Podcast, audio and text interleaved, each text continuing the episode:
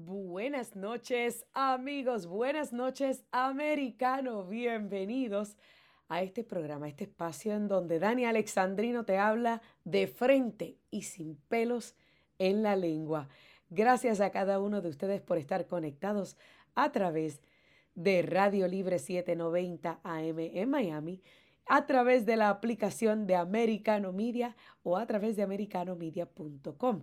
Por supuesto que tampoco puedo olvidarme de todos los amigos que dicen presente en esta conversación a través de Getter.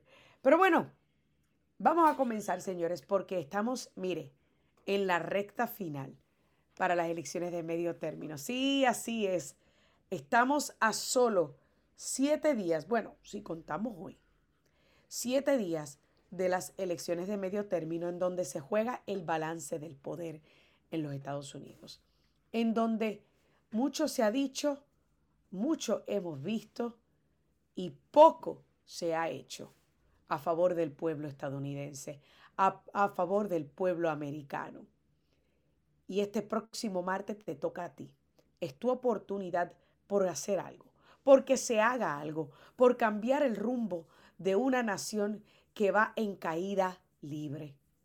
En caída libre gracias a las malas prácticas y las malas políticas de Joe Biden y el Partido Demócrata. Y más cuando tenemos a algunos que yo llamo rhinos, republicanos en nombre solamente, comentando sobre aquellos que han tenido un ascenso estelar en la visión pública, un ascenso estelar en el apoyo del público, porque sencillamente dicen la verdad. Y ese es el caso de la candidata republicana a la gobernación de Arizona, Carrie Lake, quien recientemente fue acusada, atacada, como usted le quiera llamar, por la irrelevante republicana en nombre solamente de Liz Cheney. Ya mismo yo voy a abrir las líneas telefónicas para que usted me pueda llamar y comentar al 305-482-6715, 305-482-6820 o 6588. Pero vamos a escuchar qué fue lo que dijo Liz Cheney de Carrie Lake. I don't know that I have ever voted for a Democrat, but if I lived in Arizona, I absolutely would. You have a candidate for governor, Carrie Lake. You have a candidate for Secretary of State, Mark Fincham, both of whom have said that they will only honor the results of an election if they agree with it. And if you care about the survival of our republic, we cannot give people power who will not honor elections. Ella como que no se acuerda que cuando su papá era candidato a vicepresidente por en la papeleta, en la dupleta de George Bush y Cheney, los demócratas pelearon y denegaron los resultados de esas elecciones. Que Liz Cheney recuerde, haga memoria, busque en el trasfondo de su cerebro, si es que tiene alguno, para que recuerde que en el 2000 Bush y Cheney como vicepresidente casi no pasa. Porque llegó prácticamente, señores, hasta los tribunales. Sí, hasta el Supremo. El Supremo de la Florida y el Supremo de los Estados Unidos. Pero más allá de lo que pudo o no pudo haber dicho la irrelevante y republicana en nombre solamente de Liz Cheney, yo quiero que usted escuche la respuesta magistral que le dio Carrie Lake. Well, I think the same reason I'm being attacked by the media. I'm speaking the truth. I mean, you talked about it in, in, your monologue tonight. We can't talk about all these issues because the media has told us it's they're prohibited. You know, you can't talk about vaccines, you can't talk about elections, you can't talk about Paul Pelosi, exactly. now you can't talk about Nancy Pelosi, and you can't talk about the elections, and you can't talk about uh, COVID, and and I'm talking about all those things because I still believe we have a little bit of the First Amendment left, but I'm dangerous right. to people like Liz Cheney and and the folks that she hangs out with, and they want to stop people like me. Ahí ustedes la escucharon.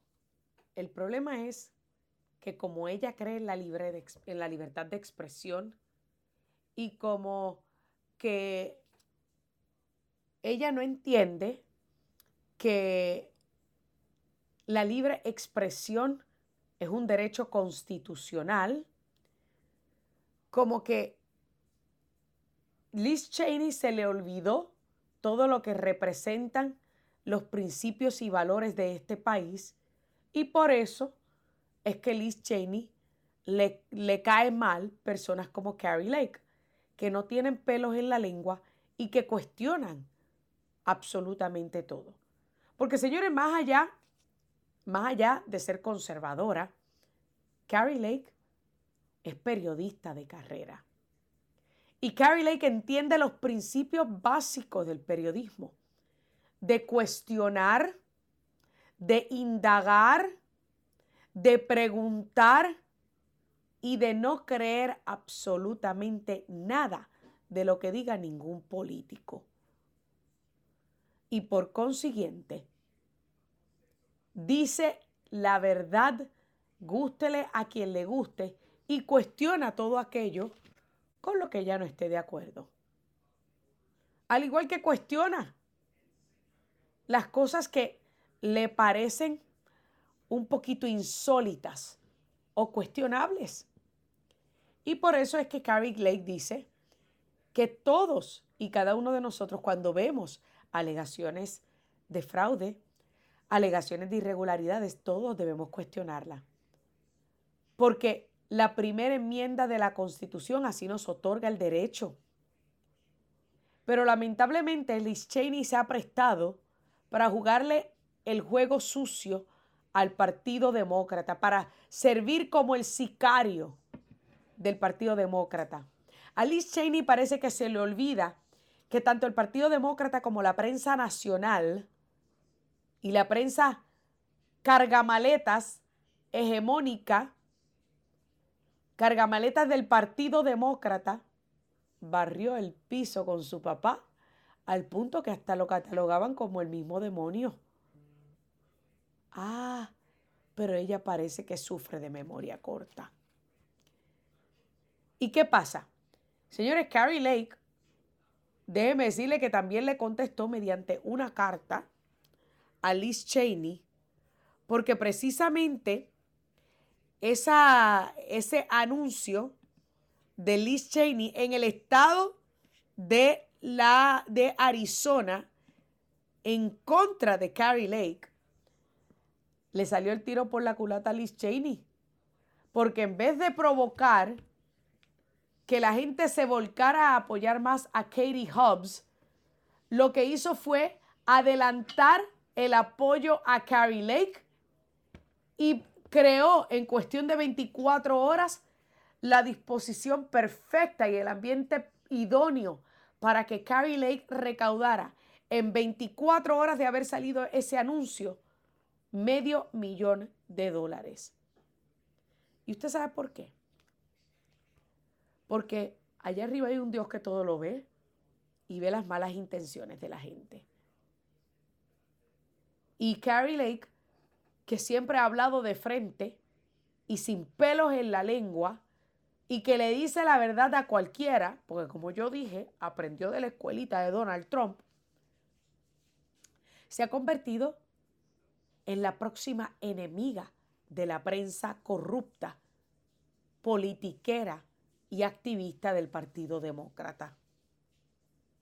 Y por supuesto que se ha convertido en el enemigo principal de todos aquellos como Liz Cheney que carecen de agallas, que carecen de principios, que carecen de valores para sostenerse y mantenerse firme en sus convicciones y le venden el alma al diablo en la primera oportunidad que se les presenta. Porque cualquier republicano que se preste para hacerle la campaña al partido de la depravación, al partido de la sexualización de menores de edad, al partido que apoya el aborto hasta prácticamente el momento del parto, al partido que pone a inmigrantes ilegales por encima de los ciudadanos americanos, al partido que nos eliminó la independencia energética, al partido que en estos momentos nos ha hecho más pobres, al partido que tiene un récord de inflación de 40 años, al partido que ha roto todos los récords de cruces ilegales en los últimos 30 años, al partido que rompió récords de la gasolina más cara del promedio nacional del galón, al partido de la inmoralidad, al partido que no sabe definir una mujer a pesar de que muchos que ocupan puestos importantes, incluyendo la vicepresidenta, fueron seleccionados precisamente por ser mujer. El partido que no le importa a la mujer, porque permite que un hombre usurpe su lugar al decir que se siente mujer. Solamente una persona sin escrúpulos, sin principios ni valores como Liz Cheney puede prestarse para la propaganda, las malas intenciones y el plan maquiavélico de destrucción del Partido Demócrata. Por eso es que Carrie Lake como toda una dama, le respondió y por eso es que ahora está fuera del margen de error liderando las encuestas contra Katie Hobbs.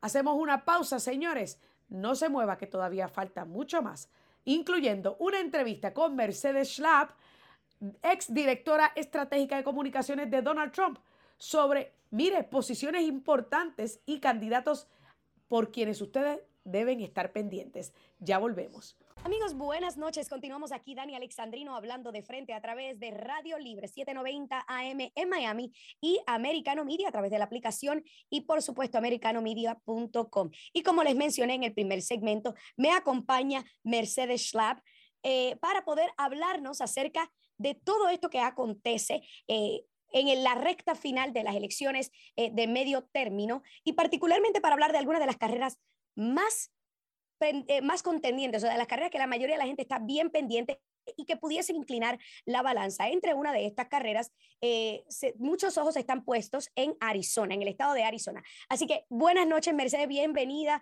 a Hablando de Frente aquí. Dani Alexandrino te saluda. Buenas noches.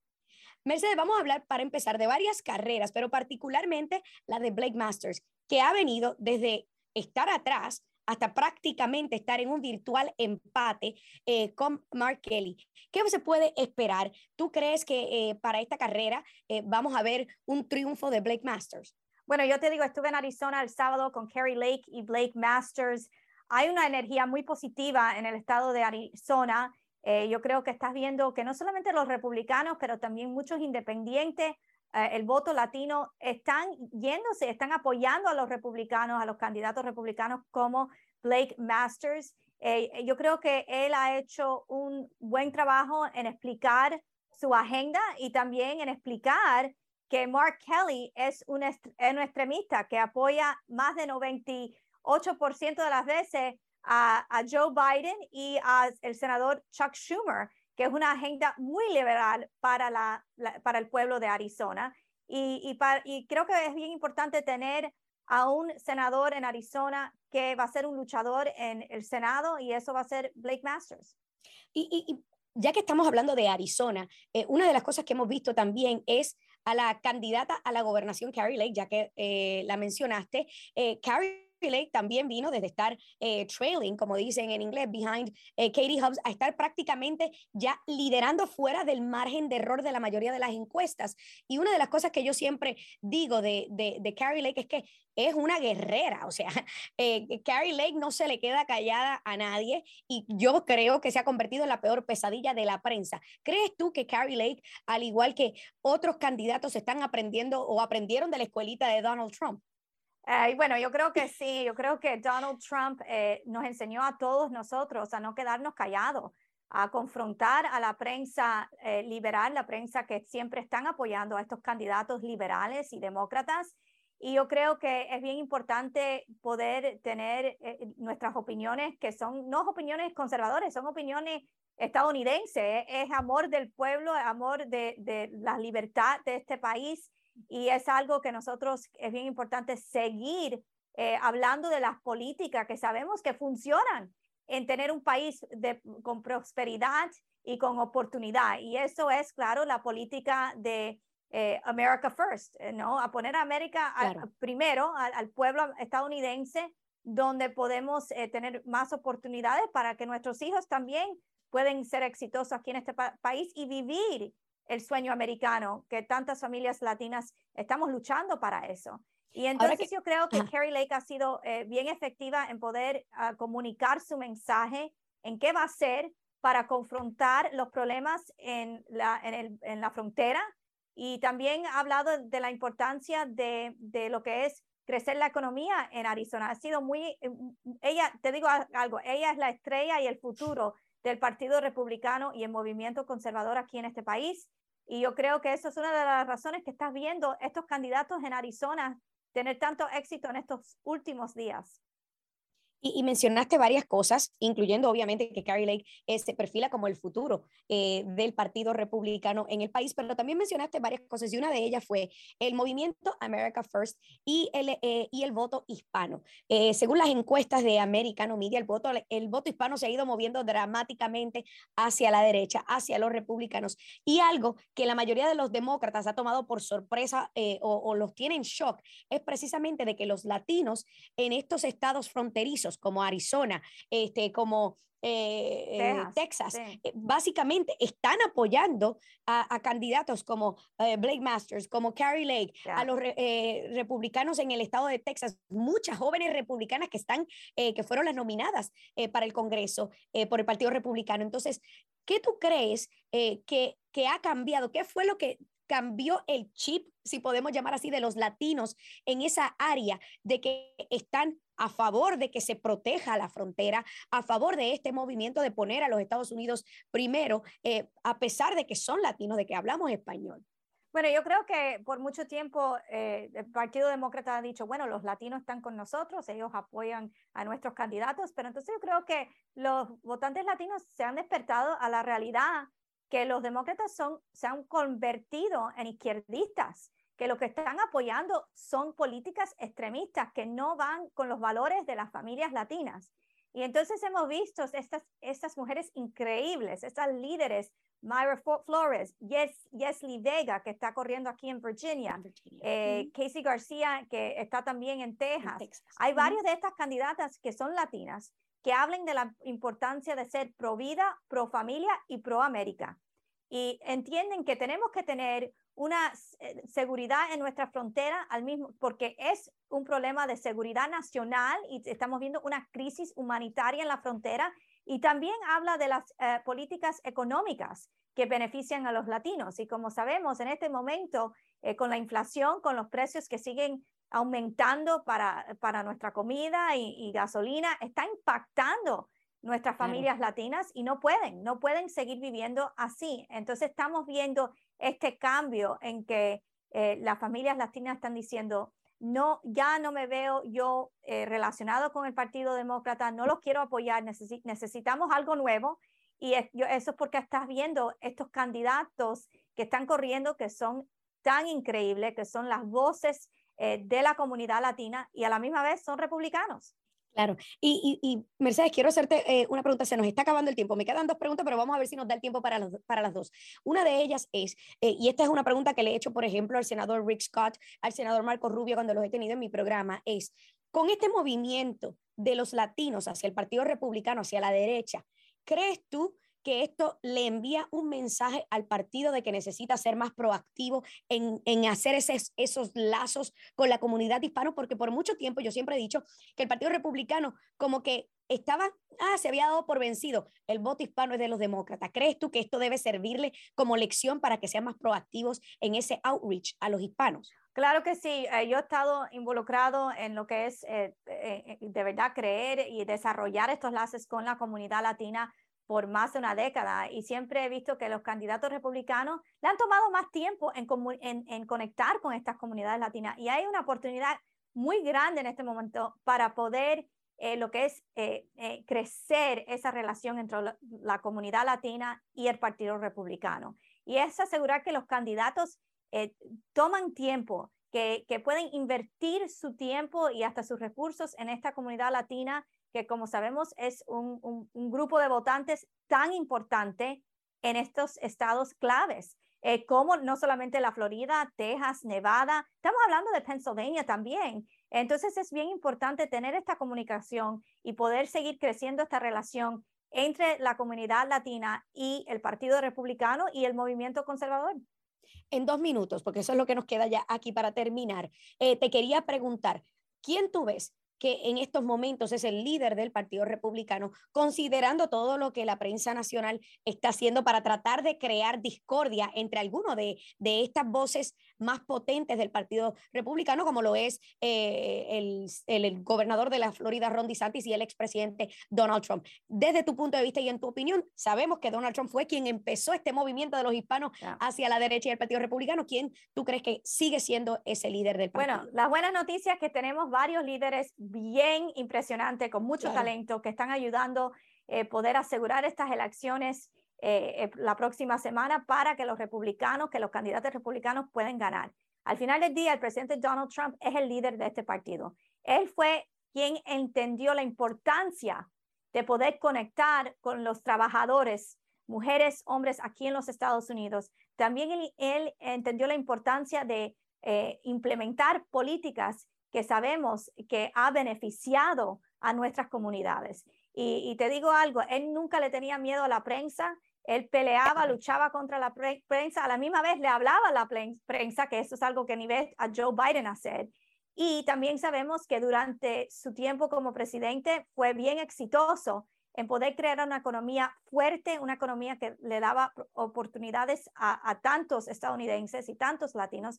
Y yo creo que al final del día, eh, él ha sido el que ha entendido la importancia de tener candidatos en estos países que no eran los políticos eh, que todo el mundo conocía a lo mejor, e, eran candidatos originales, candidatos que entendían la importancia de poder eh, seguir la visión del presidente Trump, que es eh, poder asegurar que este país puede seguir creciendo en una forma no solamente económica, pero a la misma vez tener una frontera segura y asegurar también que podemos tener más oportunidades aquí. Yo creo que eh, al final del día, el presidente Trump sigue siendo el líder de este partido y como sabemos, esperamos que él va a correr y, anunciar eh, su para ser candidato para el presidente en estas próximas semanas. Excelente, muchísimas gracias. Tenemos que estar bien pendientes de lo que pasará la semana que viene. Mercedes Schlapp, un placer haberte tenido aquí hablando de frente. Amigos, ustedes no se muevan, que ya...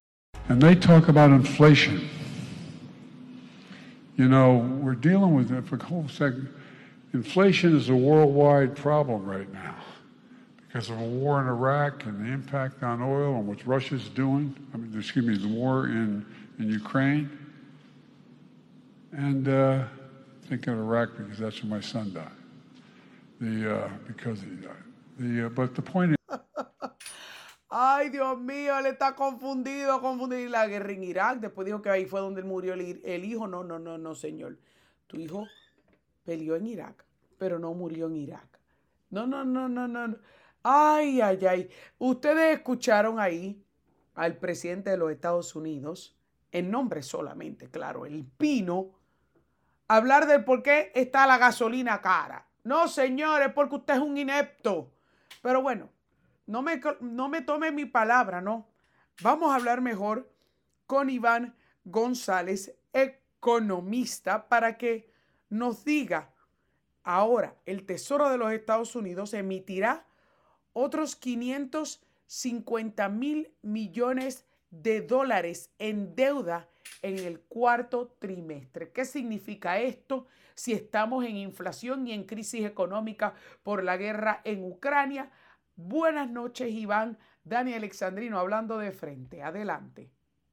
Dani, un gusto estar nuevamente en tu programa. Oye, aquí pues sí, tenemos eso, otros 550 mil millones de dólares que hay que subirle, echarle a la, a la cuentecita. Al fin que nada más ya son 31 trillones, pues ya que tantos otros 500. ya, casi nada, casi nada. Eso es un pedacito, un pedacito nada más. Pero oye, Iván, Cuando yo escuché este audio, yo dije, pero es que el Señor, de verdad que, de ver, o sea, si alguien piensa que este Señor está capacitado y apto para liderar el país, está equivocado. Está, él piensa que lo que está ocurriendo es a consecuencia de la guerra en Irak. Después se, se da cuenta que mete la pata y dice la guerra en Ucrania. La crisis económica, la inflación comenzó a subir desde antes que, que Putin empezara a jugar a ser imperialista y a meterse en Ucrania. O sea, la inflación para julio, junio del 2021 ya rondaba los, el 5%, ¿o me equivoco? No, tienes toda la razón. Él recibió realmente una economía de, le llamamos de, de ricitos de oro, ¿ves? Porque ya el primer cuarto del 21, que es cuando él entró, eh, tuvo un crecimiento del 6% y al mismo tiempo una inflación del 1.4. O sea que estábamos realmente andando a, a, los ocho cilindros la economía y con una baja inflación. ¿Y qué vino a hacer? Todo lo que tuviera el nombre de Trump, vamos a destruirlo, destruirlo, destruirlo. Y ahí nos fuimos todos, todo el país somos los que estamos pagando las consecuencias. Las en este consecuencias, eso es así. Gracias por mencionarlo, porque yo a veces lo digo, ¿verdad? Pero los amigos demócratas que me escuchan dicen que es que yo estoy parcializada. No, señores, es que estoy hablando con los datos sobre la mesa. Y a los datos no le importan las emociones, ¿o me equivoco? No, es completamente. Cuando yo escucho mucho a ese señor Pete Buttigieg, sí, que dice, no, es que rescatamos una economía que estaba en las Sí, terrible. Todo eso, digo, ¿desde dónde? La gasolina 2.29, la inflación al 1.4, el crecimiento al 6.3. ¿De dónde? O sea, ¿de dónde está la economía mal? Nada más con que hubiera, se hubiera él mantenido sin hacer realmente mayores cambios, ahorita estaría él disfrutando y pudiéndose echar flores él mismo de que la economía, miren qué bien estamos. ¿Ves? Cuando todo habría sido realmente ya de algo que heredó. Pero viene y lo cambia todo y nos lleva a todos al pantano, desgraciadamente. Ah, eso, eso me gusta, nos lleva al pantano. Pero óyeme, el pantano es el que está profundo allí en Washington, porque la realidad del caso es que tenemos a miembros del pantano de ambos partidos que yo les llamo mercaderes de guerra. Les encantan estas guerritas para tratar de, mire, yo incluso le llamo para tratar de seguir estirando el chicle, de perpetuarse en el poder, para tratar de venderse como los que van a solucionar este problema de la guerra X, Y, Z, y lo que hacen es hundiéndonos más en el, en el hoyo económico, porque prácticamente esta guerra en Ucrania se ha convertido en un, yo le llamo así, y yo sé que va a haber mucha gente que no le gusta que yo lo diga, en un lavado de dinero. Eso parece una máquina de lavar allá allá en Ucrania, de tanta plata que hemos enviado a Ucrania, considerando el problema económico tan grave que tenemos y de que mucho de este dinero se sigue eh, imprimiendo sin ni siquiera tener un crecimiento económico. Completamente de acuerdo, este es un barril sin fondo. ¿Ves? Porque eso parece o pueda verse que puedan llevarse los años y años, mientras nosotros seguimos alimentando esa industria precisamente todas las corporaciones eh, de defensa son las que en este momento están limpiando la casa, están realmente llenándose los paquetes, las bolsas de dinero, sí, vendiendo cada bala, cada misil, cada arma que, mandan ellos para allá, la estamos pagando tú y yo, y, y ellos se llenan completamente de dinero. No hay un interés de parte del, conglomerado eh, de defensa de que esto se acabe. Si esto dura los siguientes cinco años, perfecto. Si dura más, los muertos son allá, son en Rusia, son rusos y ucranianos. Las balas que se están vendiendo son las mías. Eso es lo único que, realmente le importa y son grupos muy poderosos que pagan las campañas de cualquier de eh, políticos de los dos bandos, sí, para asegurarse que tienen están sentados a la mesa. Y, te pregunto, la semana pasada la administración estaba celebrando que hubo un leve crecimiento este, en el tercer trimestre eh, a 2.6 de, de, que había decrecido O sea, tuvimos dos trimestres consecutivos de, de crecimiento. Luego en el tercer trimestre hubo un leve crecimiento y ya esto ellos lo están viendo y lo están celebrando como que si estamos encaminados correctamente y que la economía está sólida. ¿Están viviendo ellos en otro mundo? Por supuesto. Primero, el 2.6, si fuera real, tal y como, como normalmente lo medimos, entonces significaría que estamos en cero este año. Sí, de crecimiento, dado que, como bien mencionaste, los primeros dos trimestres fueron negativos.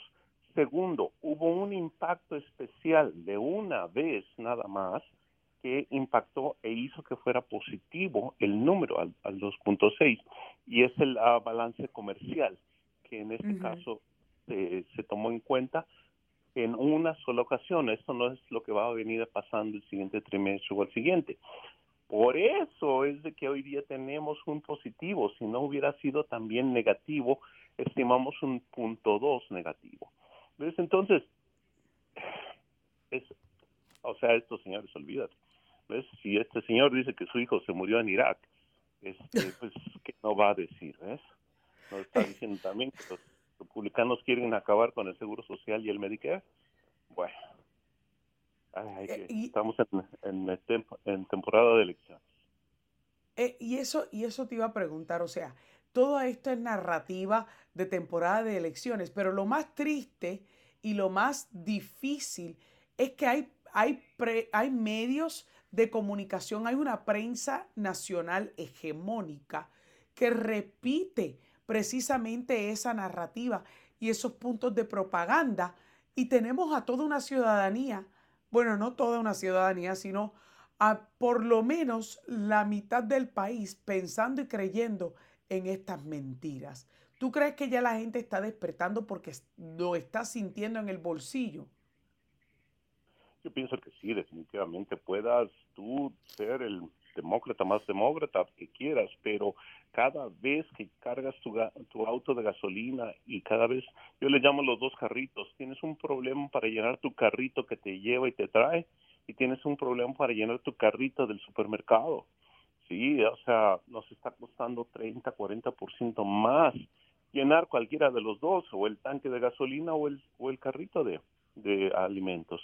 Es, es espantoso y la gente lo está resintiendo y esto va a continuar por los siguientes, cuando menos, 24 meses, ¿eh? Porque no, no tenemos, no vemos para cuándo. Oh, 24 meses, ¿tú crees que va a continuar esto? O sea, que vamos a tener que aguantar este choque, este cantazo, este dolor y este sufrimiento hasta que este señor abandone la clase eh, la Casa Blanca. Por supuesto. Mira, eh, no, vuelvo al pantano ellos con sus políticas nos metieron a medio del pantano. En este momento ven que sus políticas no funcionan. La respuesta podría ser una, demos la vuelta y salgamos, pero tendríamos que reconocer que nuestras políticas estaban equivocadas. Así que no, no lo vamos a hacer y nos hundimos todos, nos quedamos todos aquí en medio del pantano. Si en este momento se liberaran las políticas de, la industria del petróleo y pudiéramos empezar a tener nuevamente la producción que teníamos antes. Claro. Pudiéramos bajar a la gasolina a 2.50 el, el promedio este, del país. Y con eso, Iván, me están diciendo de control que tenemos que irnos. Disculpa que te interrumpa, me están diciendo del control que tenemos que irnos. En, la, en el siguiente segmento te voy a permitir terminar con ese punto para entonces ya terminar el programa. Tengo que hacer una pausa y ya regresamos. Amigos, continuamos aquí, Dani Alexandrino, hablando de frente a través de Radio Libre 790 y Americano Media, porque somos libres, somos americanos y queremos mantenerlo así. Y te voy a permitir, Iván, que termines con tu línea de pensamiento. Estamos hablando con Iván González, economista, sobre esta eh, emisión para la deuda de 550 mil millones de dólares. Mire, a una deuda de 32 trillones de dólares, eso no le hace ni cosquilla. Pero también eh, el hecho de que Joe Biden eh, y el Partido Demócrata siguen vendiendo esta percepción de que estamos muy bien y sólidos económicamente. Y me estabas hablando eh, antes de la pausa eh, y, quiero que termines tu línea de pensamiento, Iván, ya para concluir. ¿qué es lo que, lo que podemos esperar? Porque dijimos, pues obviamente tú dices que tenemos que esperar y aguantar esto por 24 meses más porque ellos pues obviamente nos quieren arrastrar a todos al pantano con ellos. Desgraciadamente sí, o sea, el principal, em, sí, la mecha, sí, lo, el principal eh, factor que empuja la inflación es el precio del combustible, porque todo, todo lo que recibimos, si nuestra transportación nos llega a través de un auto o un camión, si nosotros pudiéramos bajar nuevamente los precios del, de la gasolina a como los teníamos antes, eh, hace 20 meses, entonces automáticamente habría una reducción de la presión inflacionaria, pero inmediata. Y eso le permitiría a la Reserva Federal no tener que llevar las tasas de interés hasta el 5, el 6, 6% perdón. Claro. Entonces, tendría una ayuda, pero no pueden estos tipos ¿sí? dar la vuelta y decir, sabes que pues estábamos bien, mejor hay que pedirle a Venezuela, vamos a pedirle a, a Arabia Saudita, vamos a pedirle a Irán. Que por claro, favor, a rogar, a rogar. Vamos, en, se fue con, con sus estas, uh, sí, rodilleras para pedirle a los árabes que por favorcito, sí, les, les produjeran más. Y los árabes están cuidando su casa. Primero, los árabes nos odian también. Eso es así de los 19 este, terroristas que tumbaron nuestras torres eran de Arabia Saudita, así que... Correcto. ¿Qué estamos haciendo? Podríamos ser independientes y no nos interesaría qué hicieran ellos allá con su producción. Es más, si la recorta nos ayudaban porque nos daban mejores precios, pero seríamos independientes. Les quitamos... En 73 ellos nos, nos hicieron un boicot para todos aquellos que somos más viejones nos hicieron un boicot en donde teníamos que hacer filas de gas para comprar gasolina. Es cierto, me, yo no, yo no estaba, pero sé de eso. Su arma es, era, es el petróleo. Y nosotros les dimos esa arma otra vez. Estábamos perfectamente nosotros hasta hace 20 meses y ahorita tenemos que depender nuevamente de ese tipo de países. Oye, oye, eh, Iván, te pregunto, o sea, porque yo eh, pienso igual que tú, pero yo pienso, yo digo, o sea, que perdimos nuestra dignidad, perdimos nuestra independencia energética, perdimos nuestro lugar eh, como líderes mundiales, perdimos nuestros valores y perdimos todas nuestras libertades. Eh, ¿O me equivoco? No, no, no. Estamos ahí en el momento que, que cedes, ¿sí? Tu posición en, estás en una posición de fuerza. ¿sí? estaríamos en este momento sustituyendo por completo a Rusia con sobre todo el gas natural, ¿sí? que en Europa está costándoles ocho o nueve veces más. ¿sí? Podríamos eh, consolidarnos como los, el, sí, el, los socios con los que hay que estar bien, porque somos les ofrecemos libertad y le ofrecemos este gas natural a, a buen precio, petróleo a buen precio, etcétera. Pero todo eso se acabó. Pero estuve leyendo también este, que a través de unos loopholes, unas lagunas que hay en las sanciones, Estados Unidos como quiera continúa importando petróleo ruso. Bueno, la situación es, es mira, llegamos a este ridículo. China y Rusia, India, sobre todo la India, está comprando el barril de petróleo ruso, muy inteligentes los, los hindús, 30 dólares por abajo del precio de mercado y se lo vende a Europa. y por barril se sacan 30, barriles, 30 dólares de petróleo. Dices, ¿cómo no lo voy a hacer? Este es un negociazo, dice cuando les preguntan a los hindúes. Pues, ¿Qué Ay, qué risa. o sea, eh, eh, eh, es, como, mira, yo me, es como, por ejemplo, que un repostero venga y tenga las habilidades y todo el talento y todos los materiales y los ingredientes para hacer el mejor pastel de cumpleaños en su repostería, pero le dé la gana de ir y comprarlo en otro lugar a precio más barato para no gastar electricidad. Es como que absurdo eso, ¿verdad? Absurdo y, un mal pastelillo por ahí en algún otro lugar. y eso es lo que estamos haciendo. O sea, hay cosas que de veras no, no puedes explicar hay cosas que puedan tener algún sentido por aquí o por allá, pero hay la gran mayoría de las decisiones. Yo me pregunto cuál ha sido la decisión que han tomado esta administración para beneficiar a nuestro país. buscas en la frontera, buscas en el crimen, buscas en el petróleo, buscas en la economía, buscas por todos lados. ¿Sabes qué? Yo no encuentro una que diga, ¿sabes qué? Mira, esto es lo que nos están dejando, cuando menos algo bueno. No, no, no le claro. Oye, y ahora que mencionas este, la criminalidad, eh, yo no sé si tú viste, obvio, yo no veo, eh, yo le llamo el gallinero, el gallinero de las cotorras de The View, que eh, salieron diciendo dos de ellas que eso de, de, de, que del aumento de la criminalidad era una falacia, era una mentira. Es que la, la gobernadora de, Nueva York dice, no, estos manipuladores están haciendo que se vea aquí como que hay mucho crimen. Ah, súbete al, subway y vas a ver cómo, cómo va a ver. Sí, yo, no, podía. Ay, mira, me ahogo riéndome. Yo no podía parar de reírme, pues digo, ¿en qué planeta están viviendo ellas? O sea, ellas se ven eh, que no están viviendo en New York City. No, es realmente increíble cómo estamos viviendo en un estado, en un Estados Unidos de América, en donde un grupo, un, un grupo selecto de la izquierda ve un país totalmente distinto a como lo vemos los plebeyos, aquellos, eh, los ciudadanos de a pie como tú y como yo, Iván. Sí, las élites no tienen que vivir con las consecuencias de sus decisiones. Ellos dicen, ¿sabes qué? Vamos a hacer esto. Esto es bueno para el pueblo, lo vamos a hacer. Este, sí, que no haya, que no tengan los criminales, eh, que tengan, no tengan que pagar este fianza para salir. Ah, pues entran y salen, y entran, salen, y entran y salen y mientras a las personas o a las comunidades que más se ven afectadas son precisamente nosotros, la gente de color, sí, hispanos y, negros. Así que, este, porque es ahí donde se da en esas comunidades la mayor cantidad de crimen.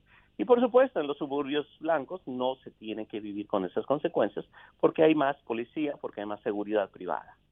Es así que, por eso nos dicen las de que no hay crimen. Claro, claro. Ellos no tienen que lidiar con nada de lo que tú y yo tenemos que lidiar a diario. Iván González, economista, te agradezco este tiempo y te agradezco esta explicación. Hay que ver, tenemos que, oye, que rezar y orar a Papito Dios, cosa de que las elecciones de medio término por lo menos apacigüe o detenga de alguna manera este descenso y esta caída libre en la que está el país y podamos por lo menos eh, tener ese balance de poder y enviar a un Congreso y un Senado republicano para poder detener el continuo eh, desastre que hay en el país. Gracias Iván por tu tiempo y por estar con nosotros hablando de frente aquí a través de Radio Libre y Americano. Y yo soy americano. Ah, excelente, somos americanos. Y bueno amigos, ahí ustedes escucharon al economista Iván González. Y para resumir, quiero aprovechar estos últimos dos minutos, dos, dos minutitos para recordarles varias cositas importantes. Estamos en un momento crucial donde no solamente nuestras libertades están siendo amenazadas por un grupo que se ha tomado muy en serio el control por un grupo de elitistas costeños que realmente no le importas tú, ciudadano americano, que sufre, siente y padece de las malas consecuencias, de, de, las malas políticas que ellos están implementando y tú eres quien sufres esas consecuencias. Es bien importante que cuando te estés preparando para acudir a las urnas este próximo 8 de noviembre, estés en el estado que estés, Dejes a un lado el fanatismo político y pienses en tu bienestar. Pienses en el bienestar de tu familia. Pienses en el por qué tú, que hablas español, que eres un ciudadano americano de habla hispana, estás en este país. Y todos y cada uno de nosotros hayamos nacido aquí de segunda o tercera generación, o hayamos llegado a este país de forma legal y nos hemos naturalizado. Todos llegamos aquí y estamos aquí viviendo la libertad y aprovechando de cada oportunidad para tratar de lograr el gran sueño americano. El mismo que en estos instantes se ve amenazado por las malas políticas de Joe Biden y el Partido Demócrata, que económicamente te tienen más pobre a quienes el resto del mundo no los respeta y nos tienen al borde de un conflicto nuclear con Rusia. Recuerda por quién no votar este próximo 8 de noviembre. Se me acabó el tiempo en esta edición. Dani Alexandrino, hablando de frente, regresa en la próxima. Que Dios me los bendiga y hasta entonces. This podcast is a part of the C Suite Radio Network. For more top business podcasts, visit c-suiteradio.com.